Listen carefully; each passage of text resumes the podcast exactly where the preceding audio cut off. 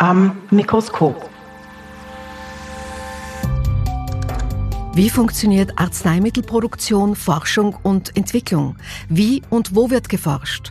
Welche Position nimmt Österreich im internationalen Zusammenspiel ein und welche Mythen können mit einem Faktencheck erklärt werden?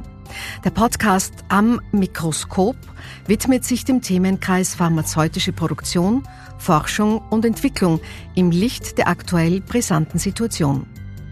Eine Initiative von Fachverband Chemische Industrie und Forum der forschenden pharmazeutischen Industrie in Österreich. Folge 17. Patientenrechte. Die Blackbox des Gesundheitswesens. Eine Umfrage unter mehr als 200 Patientenorganisationen ergab, dass den meisten Menschen ihre Rechte als PatientInnen nicht bekannt sind. Dementsprechend fügen sich viele Betroffene in ihr Schicksal und setzen ihre Ansprüche nicht durch, mit teils fatalen Folgen. Wo müsste man ansetzen, um die PatientInnen besser über ihre Rechte aufzuklären? Und wo bestehen besonders gravierende Defizite? Mein Name ist Martina Rupp und meine Gesprächspartner sind dieses Mal Dr. Iris Herschkowitzi, Gründerin und Geschäftsführerin von Selpas. Schönen Nachmittag, hallo. Hallo. Sowie Dr. Gerald Bachinger, niederösterreichischer Patientenanwalt. Erfahren, wir haben schon oft miteinander zu tun gehabt. Freue mich sehr, Sie wieder mal zu treffen. Dankeschön, schönen Nachmittag. Frau Dr. Herschkowitzi, was ist denn Selpas? Was machen Sie da? Danke für die Frage. Selpas ist eine Plattform. Äh, wir entwickeln Online-Patientenschulungen. Und das Ziel ist es, den Patienten zu vermitteln, einerseits, was ihre Krankheit ausmacht, aber vor allem sie zu unterstützen, zu verstehen, dass sie selber auch einen Teil, einen Anteil haben auch äh, am Verlauf ihrer Erkrankung und ihnen zu erklären, was sie tun können, um besser zu kommunizieren mit den Ärzten, was sie tun können, um besser zurechtzukommen mit der Erkrankung und vor allem auch, was sie tun können für eine bessere Lebensqualität mit der Erkrankung. Wir haben mittlerweile über 180 Patientenschulungen auf der Seite und äh, decken rund 70 Erkrankungen ab. Unglaublich. Ja, äh, Selpers wurde 2017 gegründet. Self und Helpers zusammengefasst. Genau, genau. Ah, ja. Der, der Name ist Programm und es geht einfach darum, den Menschen zu vermitteln, dass sie selber auch ein Stück weit es in der Hand haben. Eine Online-Selbsthilfe-Plattform. Wenn man so will, ja. Wenn man genau. so will. Der Stellenwert von Patientinnen und ihren Anliegen wird von den Verantwortlichen im Gesundheitssystem als zentral bezeichnet. Die Patientenrechte sind laut einer Studie aber weitgehend unbekannt. Dr. Bachinger schmerzt Sie dieser Umstand? Ja, dieser Umstand schmerzt mich nach wie vor. Wenn wir allerdings ein bisschen in die Vergangenheit schauen, hat sich die Situation doch etwas gebessert. Aber und dieses Aber möchte ich wirklich unterstreichen. Es gibt immer noch viel Luft nach oben. Das heißt, äh, das, was diese Studie und die Umfrage gezeigt hat, das ist sicher richtig. Wir haben in, besonders in speziellen Bevölkerungsgruppen, also im Bereich der, der Jugendlichen und im Bereich der fremdsprachigen Menschen, haben wir besonders große Defizite bei den Patientenrechten. Und das wirkt sich natürlich, und das schließe ich jetzt an an die Frau Dr. Herschkowitzi, äh, das wirkt sich natürlich aus äh, an diesem Bild, das wir ja von den Patienten haben wollen, dass sie nämlich Co-Produzenten ihrer Gesundheit sein sollen. Und wenn ich nicht über die rechtlichen Rahmenbedingungen und über das Setting, in dem ich bin, äh, informiert bin, dann kann ich mich auch nicht entsprechend einbringen. Und es entstehen darüber hinaus sehr viele Missverständnisse und auch Konflikte im Gesundheitswesen. Konflikte, man hat vielleicht das Gefühl, man wird nicht gesehen, man wird nicht gehört, man hat eh keine Chance zu denen ganz oben durchzudringen. Ich glaube, wir müssen uns auch fragen, Warum sollen sich Patienten mit ihren Patientenrechten auseinandersetzen? Und was motiviert die Patienten eigentlich, sich damit auseinanderzusetzen? Weil die Patientenrechte legen so einen Rahmen fest, in dem oder innerhalb dessen die Versorgung, die Behandlung der Patienten ablaufen kann oder soll. Aber was nicht festgelegt ist in den Patientenrechten, ist, wie diese gelebt werden können. Und das ist, denke ich, ein ganz großes Problem, dass den Patienten gar nicht bewusst ist, was die Patientenrechte für sie bedeuten. Da beginnen wir mal mit der Just-Stunde 1. Der Patient, die Patientin, seine, ihre Rechte. Welche sind das? Mhm. Da vielleicht auch noch ergänzen.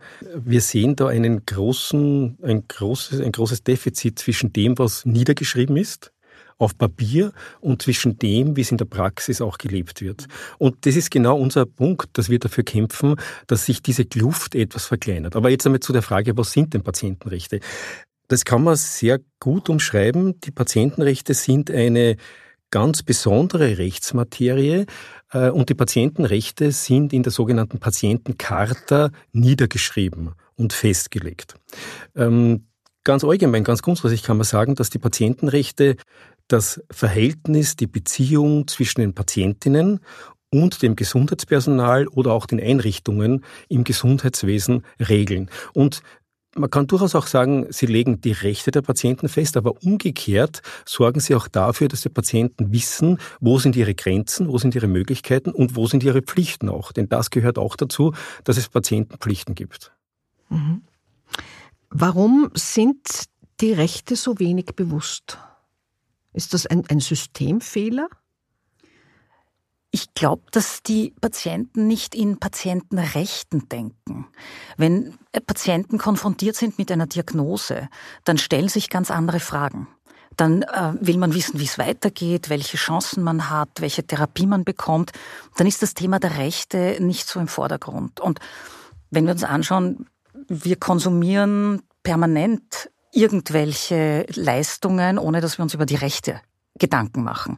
Also warum sollten sich Patienten jetzt plötzlich über Patientenrechte Gedanken machen? Mieter machen sich auch nicht Gedanken über das Mietrecht. Ja. Bis es Probleme gibt. Bis es Probleme gibt, genau das ist der Punkt. Und das ist, glaube ich, zu stark in den Köpfen, dass Patientenrechte eigentlich erst dann relevant sind, wenn man zum Patientenanwalt gehen muss, weil man das Gefühl hat, man ist schlecht behandelt worden. Und da braucht es etwas, das den Patienten erklärt wird, was gelebte Patientenrechte bedeuten können, wann Patientenrechte relevant sind. Und ich glaube, wir müssen uns auch anschauen, wann im Verlauf der Patient Journey sind denn welche Patientenrechte wirklich relevant? Was ist, was ist denn dann das Thema? Und nicht so sehr von der rechten Seite kommen, sondern von der Seite der Gesundheitskompetenz. Was mich natürlich sehr bewegt, ist immer die Frage, wie können wir die Gesundheitskompetenz der Menschen verbessern? Und man kann die Patientenrechte nicht sehen, ohne auch Gesundheitskompetenz anzusprechen. Und da ist die Frage, was brauchen die Menschen für Informationen? Dass sie verstehen, dass die Rechte etwas sind, das eben das Zusammenspiel mit dem Arzt, mit der Ergotherapeutin oder grundsätzlich den Ablauf im Rahmen ihrer Erkrankung unterstützen kann. Ich bin ja Patientin. Sie beide sind vom Fach. Sie erleben das tagtäglich. Sie haben es für sich durchdekliniert oder ausjudiziert. Wenn ich als Patientin zum Arzt gehe, zu einer Ärztin gehe und mich endlich verstanden fühle und endlich hat jemand ein bisschen Zeit für mich, hätte ich irrsinnige Probleme, mehr zu verlangen. Ich will nur keine Schwierigkeiten. Ich will nur, dass, dass die sich nicht denken, um Gottes Willen, was, was wissen noch, was, was, was haut denn jetzt auf den Tisch? Ich habe einmal äh, gehört, es ist leider keine Anekdote, sondern eine wahre Geschichte von einem Spital, wo die Fachkräfte am Rand notiert haben, MP, Achtung, mündiger Patient. Wollen wir hier nicht. Macht Ärger, macht Schwierigkeiten. Also, wo ist der Punkt, wo man, wo man ansetzt? Was ist so wichtig daran, dass wir Patienten und Patientinnen wissen, wann sage ich was und welche Informationen brauche ich jetzt? Ich glaube, es ist ein ganz wichtiger Punkt jetzt angesprochen worden. Patientenrechte sind ja nichts, was einseitig die Patienten fordern können, sondern äh, gerade wenn ich als Patient in einer bestimmten Behandlungssituation bin, dann habe ich erstens einmal was anderes im Kopf und zweitens habe ich natürlich Angst, äh, da irgendwie anzuecken oder mich nicht so zu verhalten, wie es vielleicht erwartet wird. Und das ist diese, diese zweite Seite auch, die wir in der Zukunft wahrscheinlich neben den Patienten auch noch besonders verstärken müssen. Wir müssen schon bei der Schulung des Gesundheitspersonals, bei den Ärzten, beim Krankenpflegepersonal anfangen damit, ihnen zu vermitteln, dass Patientenrechte kein Angriff sind aufs Gesundheitspersonal, so wie es früher auch in der Vergangenheit durchaus verstanden wurde, ähm, äh, sondern dass es eine Hilfestellung ist, um auf gleicher Augenhöhe eigentlich auf, auf, auf, auf Expertenebene von zwei Experten zu sprechen. Nämlich der eine Experte ist der, der Arzt oder die Ärztin und das Krankenpflegepersonal, die haben ihre fachliche Expertise. Und die zweite Seite, der Patient und die Patientin, die haben die Expertise, was ihre Lebensqualität betrifft, was ihre Schmerzsituation betrifft, äh, was ihr, ihr Umfeld betrifft. Das heißt, Beides muss zusammenspielen und das kann aber nur dann zusammenspielen, wenn beide gleichzeitig die Patientenrechte als etwas Sinnvolles erachten. Wir können nur so viel auf Gesetze niederschreiben. Wenn das nicht in der Praxis auch wirklich als positiv gelebt wird, dann kann es natürlich nicht funktionieren. Ich wollte aber vielleicht, bevor wir noch ähm, ein bisschen tiefer reingehen in die Materie, ein paar Beispiele auch sagen von Patientenrechten. Wir haben jetzt sehr, sehr allgemein darüber gesprochen. Ähm, eines von den, von den ganz wichtigen Patientenrechten und das ist, glaube ich, das, was die, was die Patienten immer sehr bewegt. Das ist das Recht auf Information. Ähm, wenn ich in einer Behandlungssituation bin und mich als, als vielleicht durchaus gut behandelt, aber mich als Objekt der Behandlung fühle, äh, dann ist das für den Behandlungserfolg nicht optimal. Äh, das heißt, die Informationsrechte, das geht von Aufklärung bis zur Einsicht in die Krankengeschichte, sind ein ganz wichtiger Punkt äh, im Rahmen der Patientenrechte. Und das zweite Patientenrecht, das ich da als Beispiel auch noch nennen will, ist das Recht auf Selbstbestimmung. Das heißt, es geht ja um meinen Körper und nicht um den Körper der Ärztin oder des Arztes oder des Krankenpflegepersonals. Und über meinen Körper kann ich auch selbst entscheiden. Und das ist ja etwas, was sich in der Generation auch der jüngeren Ärzte durchaus positiv entwickelt hat, dass dieses Gefühl, ich bin der Experte und ich weiß ja am besten, was für dich gut ist, dass das immer weiter in den Hintergrund gedrängt wird. Es ist durchaus so, und das muss man ganz hart auch sagen beim Selbstbestimmungsrecht, äh, ich darf auch dann über meinen Körper entscheiden, wenn es medizinisch unvernünftig ist. Und das in die Köpfe von manchen Ärztinnen oder Gesundheitspersonal reinzubringen, das ist, das ist sehr schwierig. Und da, glaube ich, braucht man auch in der, in der Ausbildung des Gesundheitspersonals noch einiges äh, an Ressourcen, um das wirklich in die Köpfe reinzubringen. Vielleicht noch ein, ein drittes Patientenrecht, weil das auch angeschnitten war, möchte ich auch noch nennen. Das ist auch etwas, was die Patienten natürlich sehr intensiv beschäftigt. Das ist das Recht, äh, dass ich nach den aktuellen medizinisch-wissenschaftlichen Standards betreut und behandelt werde. Und nicht noch irgendwas, wo, wo regional irgendwelche Unterschiede da sind, sondern nach dem, was wirklich aktuell medizinisch-wissenschaftlicher Standard ist. Das wäre eine politische Forderung. Aber auch eine Forderung, die ganz klar in den Patientenrechten verankert ist. Dieses Umdenken bei Ärzten und bei oder Ärztinnen, das ist ein, ein ganz wichtiger Faktor, weil wenn wir Patienten empowern und sagen, beschäftige dich mit deiner Erkrankung, informier dich, stell Fragen, dann werden automatisch auch Ärzte ein Stück weit in Frage gestellt oder fühlen sich in Frage gestellt. Und da braucht es natürlich auch ein Umdenken, dass sie das nicht als einen persönlichen Angriff sehen.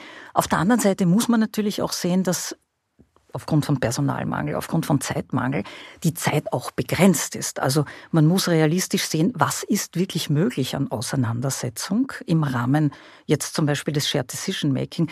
Was kann da alles passieren? Was muss ein Patient oder eine Patientin an Vorwissen mitbringen?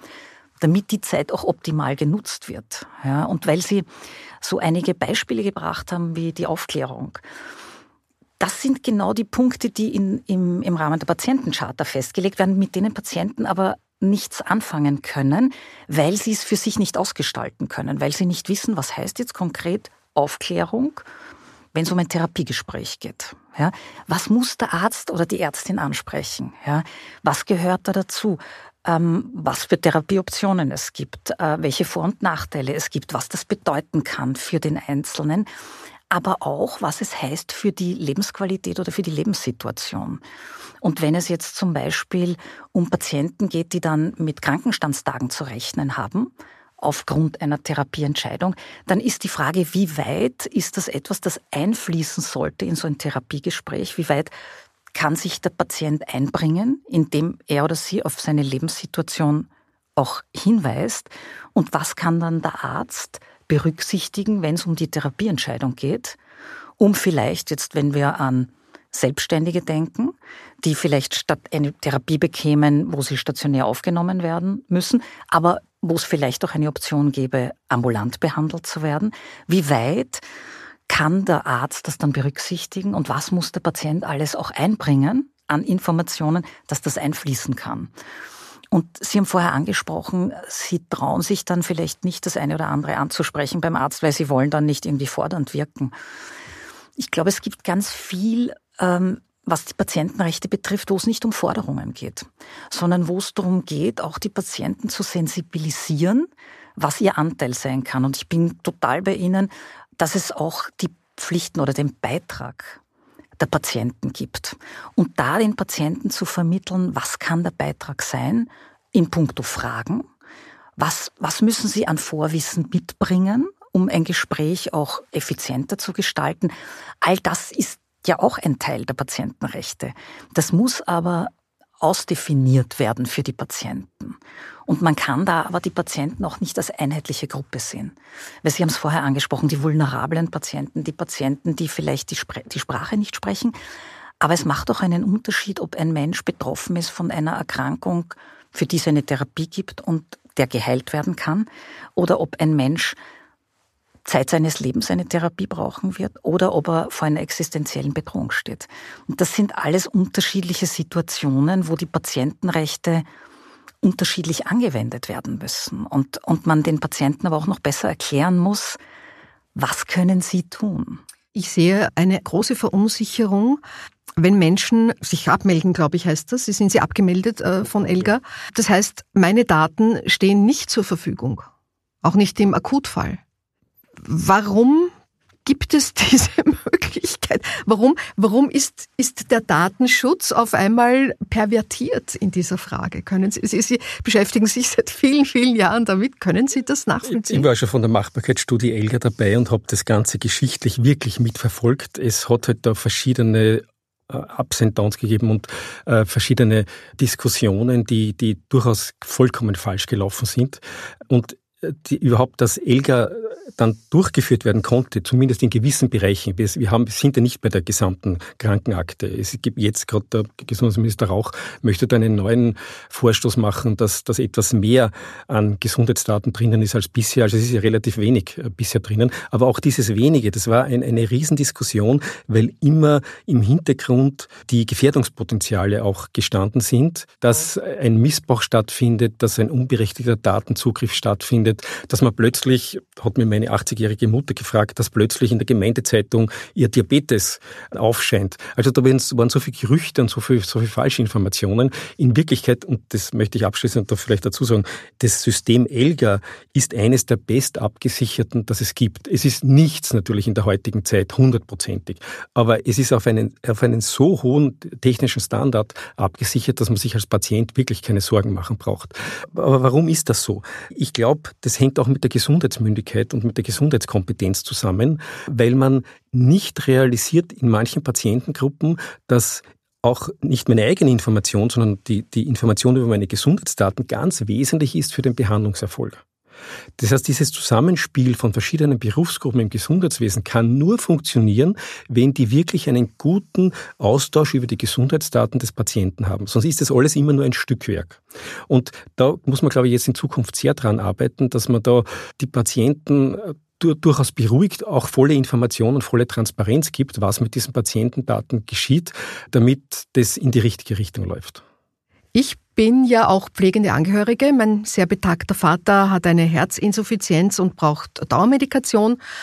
Und ich gehe dann in die Apotheke, also unsere Familienapotheke, wo alle bekannt sind, auch meine Schwestern, auch meine Mutter. Und die Ärztin hat ihm das, hat ihm seine Medikation auf die E-Card gelegt und ich gehe dorthin. Darf ich da und, gleich kurz und, nein, und ich muss noch, noch erzählen und die, und die äh, Apothekerin sagt mir, na, ab heute brauchen Sie die E-Card, müssen Sie sie vorlegen. Und ich schaue sie an und sage, das gibt's ja nicht. Sie kennen mich seit tausend Jahren und meinen Vater und meine, wir kommen ja jeden zweiten Tag und holen irgendwas. Sagt sie, na, das ist jetzt neu. Also warum macht man uns das Leben so schwer? Äh, man könnte es vielleicht leichter machen, das Leben. Ich wollte eine, eine kleine Korrektur nur einbringen, aber das höre ich sehr oft, dass ähm, sozusagen das Verständnis besteht, dass auf der E-Card Gesundheitsdaten gespeichert werden. Ja. Das ist nicht so. Auf der E-Card werden überhaupt keine Gesundheitsdaten gespeichert. Es hat zwar vor zehn Jahren eine Diskussion gegeben, ob man das nicht machen sollte, ist aus Datenschutzgründen dann nicht gemacht worden, aber die E-Card ist trotzdem trotzdem wichtig, weil sie der berechtigte Zugangsschlüssel ist zu den Gesundheitsdaten.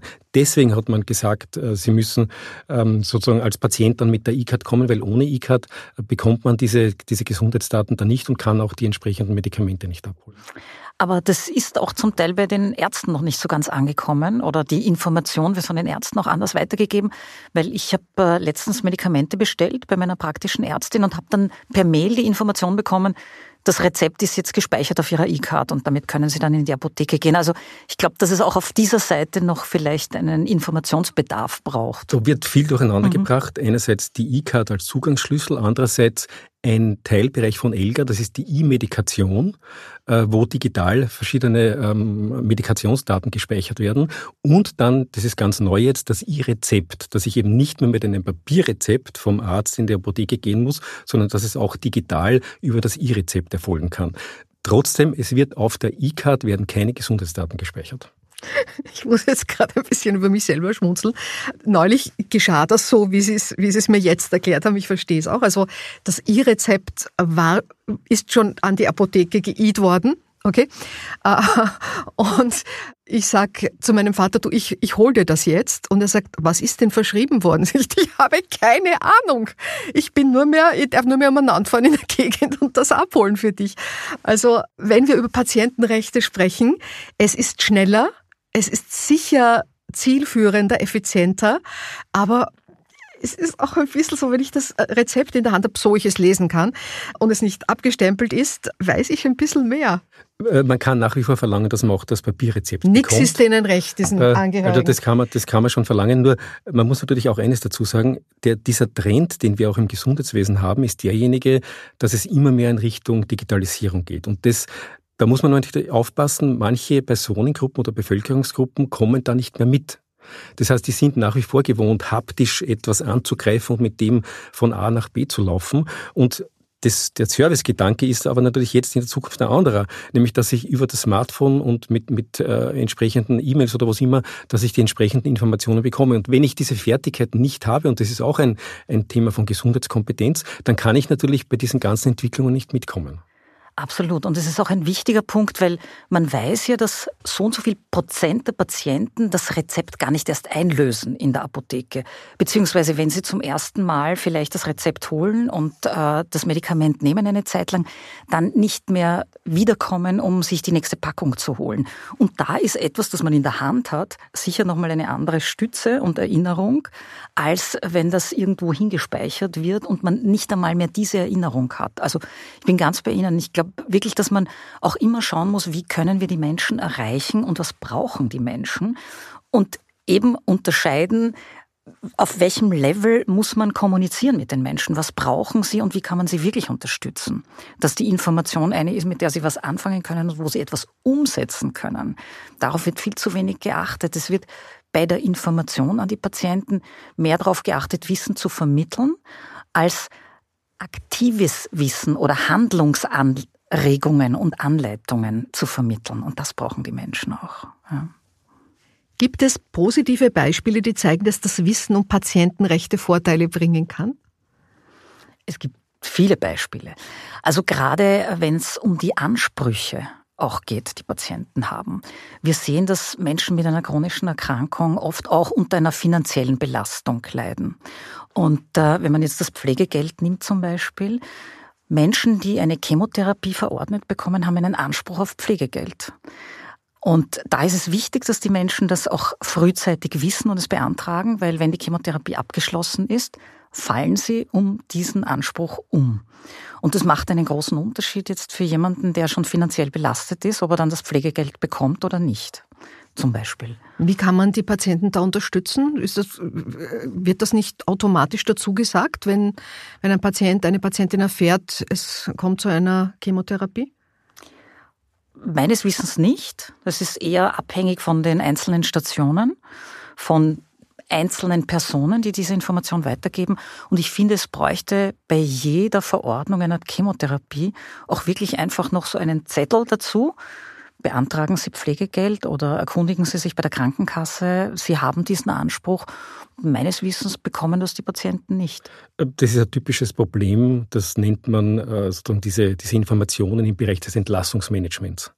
Äh, auch da haben wir äh, sehr gute Strukturen und Standards, die aber in der Praxis nicht entsprechend eingehalten werden.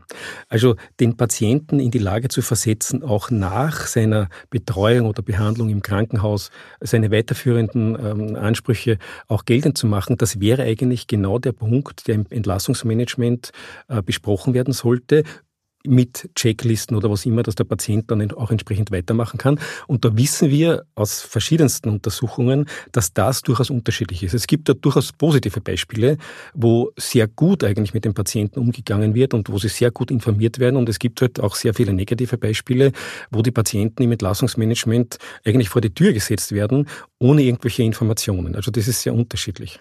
Hm. Wo sind denn die Patientenrechte eigentlich verankert?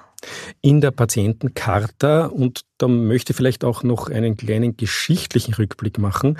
Man könnte sich ja fragen, ähm, wieso äh, gibt es in Österreich überhaupt eine Patientencharta? Ähm, wenn wir an die im vorigen Jahrhundert an die 80er Jahre denken, da hat es einen, einen riesigen Skandal gegeben im Gesundheitswesen. Die Älteren können sich noch erinnern dran. Das war das sogenannte Lens 1.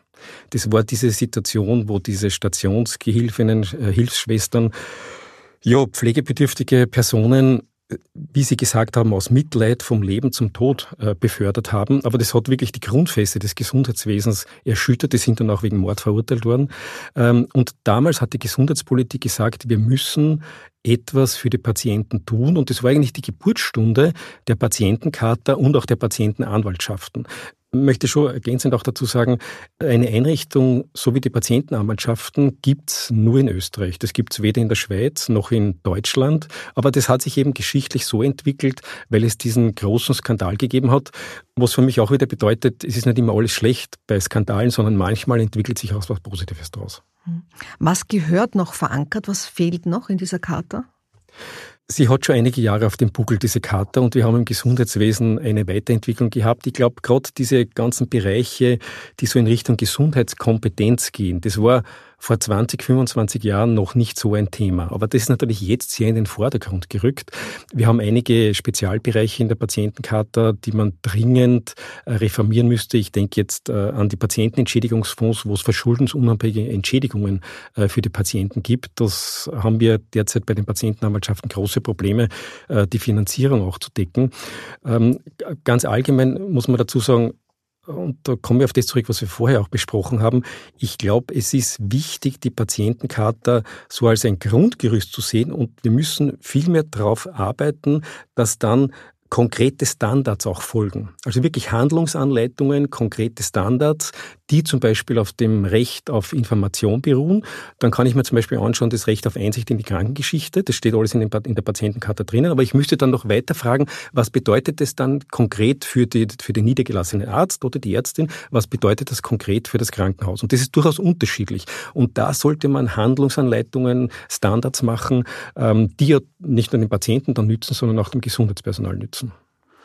Und ich glaube, es ist auch die Frage, für, an wen richtet sich die Information, weil die Patientencharta zu interpretieren oder auch noch weiter zu denken für Ärzte und Vertreter anderer Gesundheitsberufe heißt etwas anderes und auch die Handlungsempfehlungen als für die Patienten und Patientinnen. Und dort müsste man vieles mal eindeutschen oder vereinfachen oder äh, greifbarer machen. Ja, und den Patienten auch wirklich ein Stück weit so, wie wir das in der, in der Patientenrechte-Broschüre gemacht haben, anhand der Patient Journey zeigen, wann sind welche Patientenrechte relevant. Und die Patientencharta ist eine sehr, sehr gute Grundlage, um einmal grundsätzlich zu sagen, was ist alles zu beachten. Aber dann ist die Frage, wie kann man das runterbrechen, um die Menschen zu erreichen? Weil im Augenblick sehen wir, dass die Patientencharta etwas sehr Abstraktes ist für die Menschen. Und das mal wirklich in die Lebensrealität der Patienten zu bringen und zu schauen, was sind denn das jetzt für einzelne Themen, wann braucht jemand welches Thema und wie und was konkret muss der oder die dann tun. Das wäre jetzt die Aufgabe, das ist die Frage, wessen Aufgabe ist das, aber das wäre eigentlich ein ganz wichtiger Schritt, um die Patientenkarte näher zu den Menschen zu bringen, die das dann leben sollen. Und, und da möchte ich mit einem Begriff gleich noch ergänzen, der da, glaube ich, sehr wichtig ist, nämlich dieser Begriff der zielgruppenspezifischen Zielrichtung. Das heißt, äh, für äh, Menschen mit Migrationshintergrund muss ich das ganz anders aufsetzen als für Menschen von 15 bis 20 Jahre oder für die ältere Generation. Und das ist in der Vergangenheit, glaube ich, viel zu wenig gesehen worden, dass wir sehr auf, auf bestimmte Zielgruppen äh, bestimmte Aktionen abstimmen müssen äh, und uns dann nicht wundern dürfen, wenn wir alles über einen Kamm scheren, dass es dann niemanden erreicht. Und da, das ist wahrscheinlich sehr viel, sehr viel konkrete Grundlagenarbeit und da kann man sich vielleicht ein oder zwei Gruppen einmal herausnehmen, aber das, glaube ich, wäre sehr wertvoll. Ich finde das ein schönes Beispiel, weil ich glaube, in der Patientenkarte ist doch irgendwo festgehalten, dass bei der Aufklärungspflicht zu berücksichtigen ist, was für einen Background die Patienten haben, welche Fähigkeiten sie mitbringen und dass dann die Aufklärung entsprechend anzupassen ist. Das wäre auch notwendig für die Patientenkarte, weil man, man müsste sich eigentlich anschauen, wie muss man den Menschen die Informationen nahebringen, um wen geht's? Eben geht's um andere Sprachen, geht's um ein Problem mit der Lesekompetenz, was wie kann man die Zielgruppen segmentieren? Hintergrund genau. ist genau. ganz ein wichtiger Punkt. Und wie kann man diese Zielgruppen segmentieren und was brauchen die dann für Informationen? Ja. Wenn Sie eine Online-Plattform betreuen und zur Verfügung stellen, Selpers, wäre das doch das Gegebene. Also ich meine, es kommt jetzt eine Computer- und, und online-affine Generation schön langsam in die Situation, dass man äh, mehr zum Arzt gehen muss und, und mehr Betreuung braucht. Wäre das nicht das Gegebene, dass man das eben in verschiedenen äh, Sprachen zur Verfügung stellt, ihr Angebot und den, den Zugang vereinfacht? Mhm. Wer könnte das leisten? Wer könnte das finanzieren? Das ist eben genau der Punkt. Also man darf nicht vergessen, Selbers ist eine private Initiative, die unterstützt wird von Partnern, von Sponsoren, die zu einem großen Teil auch aus der Pharmaindustrie kommen, aber ähm, keinen Cent an Förderungen bekommen aus, von öffentlichen Stellen. Und es ist ganz sicher eigentlich die Aufgabe von öffentlichen Stellen auch ein Stück weit die Gesundheitskompetenz dazu verbessern. Und äh, das ist eine Mammutaufgabe. Und wer das finanzieren könnte, weiß ich nicht, aber es bräuchte sicher ähm, da noch mehr Aktivitäten und vor allem, so wie Sie sagen, auch mehr Sprachen. Weil im Augenblick sind die Schulungen alle in Deutsch. Aber Menschen, die nicht so gut Deutsch sprechen, können nicht davon profitieren. Und es bräuchte auch ein Stück weit mehr personalisierte Gesundheitsinformation. Das, die Problematik ist ja oft auch, dass im Krankenhaus oder grundsätzlich, wenn Gesundheitsinformation erstellt wird, die Information so erstellt wird, als könnte eine Zielgruppe jetzt ein, die die gleiche Indikation oder die gleiche Diagnose hat, gleich davon profitieren. Es sind aber sehr unterschiedliche Fragestellungen, die die Menschen bewegen und beschäftigen. Und da müsste man viel stärker auf eine personalisierte Information gehen, dass die Menschen die Information bekommen, die sie zu dem Zeitpunkt brauchen und für die Phase, in der sie sind. So eine Mischung aus Sozialarbeiterin, Ärztin, Coach und, und äh, ja. Idealerweise AI gestützt, weil das jetzt im Augenblick ja auch so äh, oft besprochen wird und idealerweise digital, dass Menschen das äh, immer und von überall auch nutzen können. Es geht, ja. es geht halt wie immer um die Kommunikation. Und das dürfte noch nicht gelöst sein. Nein, das ist sicher noch nicht gelöst. Also ich möchte vielleicht auch da noch sagen, da brauchen wir natürlich gesundheitskompetente Patienten, aber äh, wir brauchen auch beim Gesundheitspersonal Menschen, die das nicht nur als positiv empfinden, sondern die auch das Rüstzeug dafür haben. Mhm. Äh, ich glaube, heute nichts von dem Begriff ärztliche Kunst, aber gerade wenn es um Kommunikation und Informationsvermittlung geht, die beim Herrn Meyer anders laufen muss als bei der Frau Müller. Das ist für mich die wahre ärztliche Kunst, dass man sich als Therapeut darauf einstellen kann, aus welchem Setting kommt er, aus welchem kulturellen Hintergrund kommt er, welche Fragen sind für den wichtig, welche Antworten sind für den wichtig. Und das ist für mich etwas, was auch im Bereich der Ausbildung der, der Gesundheitsberufe noch viel, viel intensiver gemacht werden sollte, dann kann das schon funktionieren. Ich wollte vielleicht noch einige Gedanken ähm, einbringen, weil wir sehr viel an Informationen und digitalen Möglichkeiten jetzt gesprochen haben. Das hat natürlich auch gewisse Gefährdungspotenziale. Äh, Stichwort Dr. Google äh, wenn ich Kopfweh eingebe äh, in, in, in eine Suchmaschine, dann bekomme ich Millionen Einträge und das kann durchaus so sein, dass ich total verunsichert bin und glaube, jetzt habe schon einen Gehirntumor. Also das Umgehen mit den digitalen Medien, das gehört für mich auch ganz wesentlich zur Gesundheitskompetenz und Gesundheitsmündigkeit dazu. Da gibt's auch einige, einige Unterlagen, aber ähm, äh, da müsste man aus meiner Sicht eigentlich schon im Kindergarten und in der Schule beginnen, äh, mit den Kindern da in der Richtung zu arbeiten. Absolut. Und ich glaube, es betrifft ja nicht nur Gesundheitsinformation, sondern grundsätzlich Information. Und Kindern und, und in der Schule schon zu vermitteln, wie wichtig Quellen sind. Und wie wichtig es ist, einmal zu checken, wer ist der Absender dieser Information, wie seriös ist diese Quelle, kann ich der trauen, ähm, was sagt mir diese Quelle? Oder wenn es jetzt um Gesundheitsinformation geht, wird da jetzt eine Therapieoption besonders gepusht oder ist das wirklich eine neutrale Darstellung von Möglichkeiten? Und ähm, ja, ich bin da ganz bei Ihnen. Äh, es bräuchte da eine viel mehr Aufklärung und da kann man nicht früh genug beginnen. Ja. Äh, vielleicht nur ein, ein, ein Quergedanke dazu. Äh, wir haben jetzt Corona hinter uns. Mhm. Und wie Corona sozusagen da jetzt in die Gesellschaft ähm, mit allen Diskussionen reingekommen ist, war ich eigentlich positiv gestimmt, weil ich mir gedacht habe, das wird doch dazu führen, dass Gesundheit ein viel besser fundiertes Thema und besser diskutiertes Thema in der Gesellschaft wird. Bin leider um einiges äh, da enttäuscht worden, denn wir haben gesehen, dass das, dass da viele abgebogen sind in eine vollkommen esoterische Richtung, die nichts mehr mit Wissenschaft oder mit, mit gesicherter Gesundheitsinformation zu tun haben. Äh, und das war dann doppelt so schwer, die wieder zurückzuholen. Also da ist wahrscheinlich auch bei den sozialen Medien ähm, und keine, habe kein Rezept, wie man das, wie man das angreifen könnte, aber bei den sozialen Medien wahrscheinlich noch sehr viel äh, zu tun, dass man, dass man die Patienten da wieder einfängt und auf einen richtigen äh, und, und, und abgesicherten Pfad wieder zurückbringt. Wir haben in der Vergangenheit gefühlt unendlich oft über die Patientenverfügung gesprochen. Ähm, hatte das irgendwelche positiven Folgen? Doch, also ich habe das äh, sehr klar gesehen. Immer dann, wenn ein Beitrag in den Medien war über die Patientenverfügung, meistens ja ganz gut mit einem persönlichen Schicksal äh, verbunden, weil das mhm. spricht ja dann oft äh, die Menschen an und sie fühlen sich da wirklich dann auch in ihrer Lebenswelt abgeholt. Äh, dann hat das bei uns dazu geführt, dass sehr viele Anrufe, E-Mails, Anforderungen von, von Unterlagen gekommen sind und auch sehr viele Patientenverfügungen. Nur das ist, hat halt eine begrenzte zeitliche Wirkung. Nach zwei, drei Wochen war das wieder weg. Nicht? Aber ähm, ich merke das sehr deutlich immer dann, wenn, wenn in, in Medien, die heute eine, eine sehr breite ähm, Zuhörerschaft haben, äh, ein bestimmtes Thema besprochen wird, dann ist die Reaktion oft so, dass nachgefragt wird oder auch gefragt wird, was gibt es für Informationsmöglichkeiten und ähnliches. Also das hat Wirkung. Also welche Rechte sind in einer Patientenverfügung festgelegt? Äh, bei der Patientenverfügung geht es darum, dass ich, was ich vorher gesagt und gemeint habe, dass das Selbstbestimmungsrecht ähm, entsprechend ausgeübt werden kann.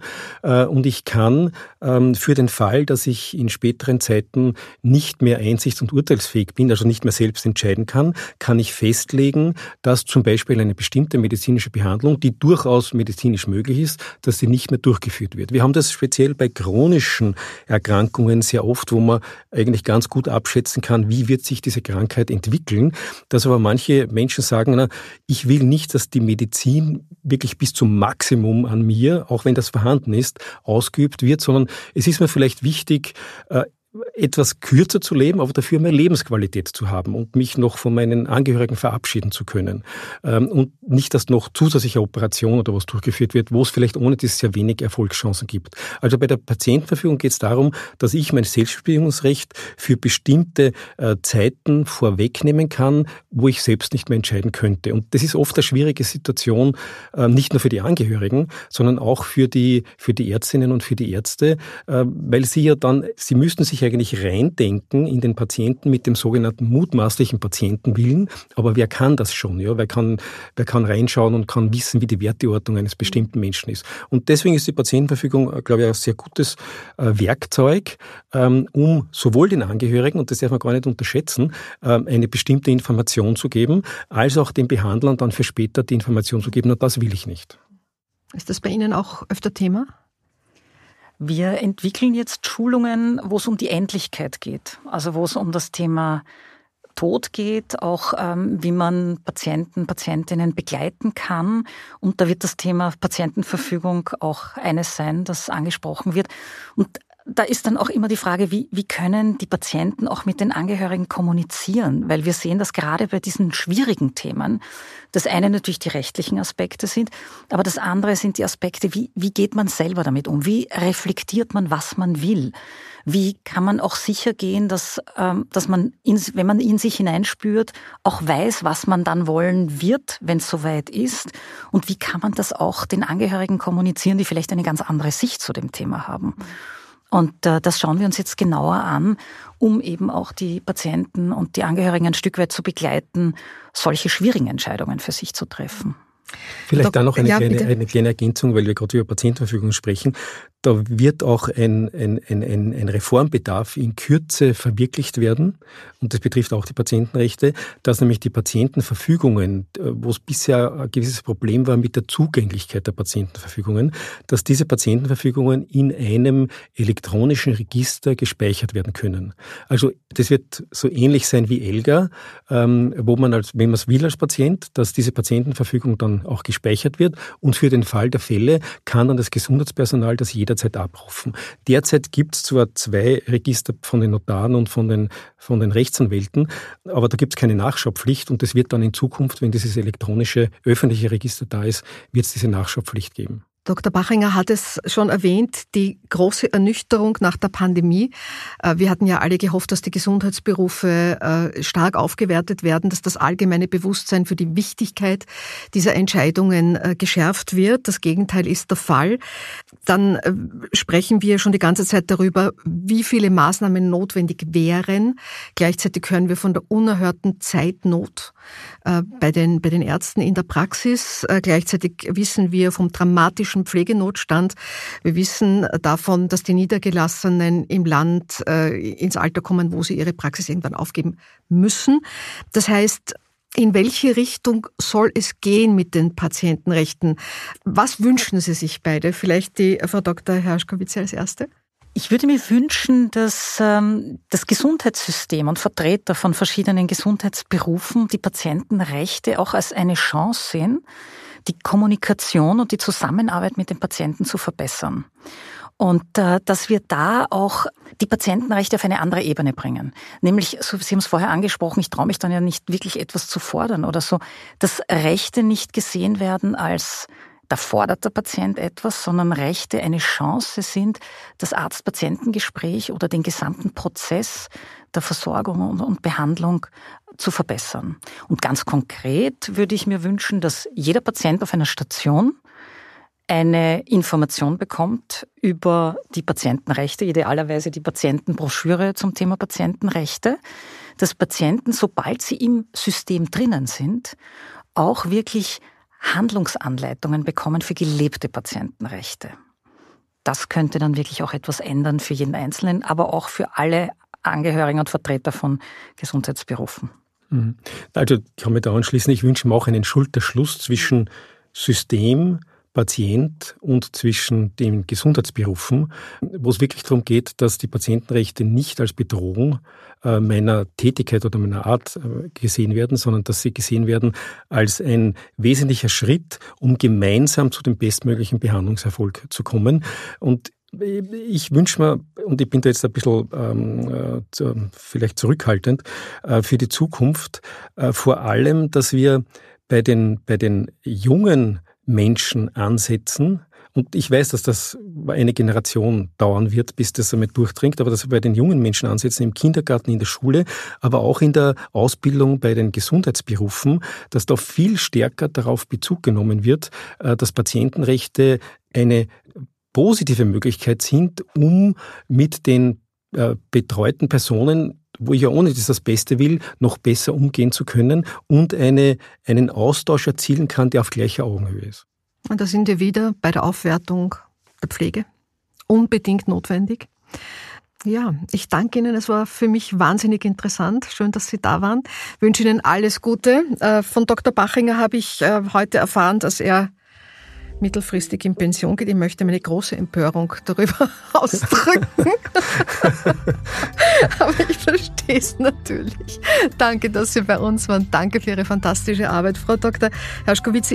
Ebenfalls ganz herzliches Danke und alles Gute äh, und dass Sie so viel Unterstützung bekommen wie notwendig. Danke für die Einladung. Dankeschön.